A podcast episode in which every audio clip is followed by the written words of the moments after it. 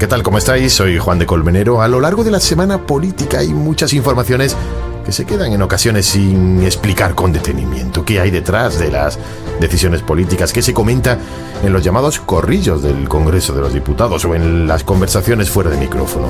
¿Cuál es la intrahistoria de las negociaciones y cesiones del gobierno a los independentistas, por ejemplo? ¿Hasta dónde pueden llegar los jueces y tribunales? ¿O cuáles son las encuestas internas que manejan los partidos políticos? Iniciamos esta apasionante aventura en formato podcast y pretendemos, atando cabos, ofrecer la mejor versión de la actualidad política.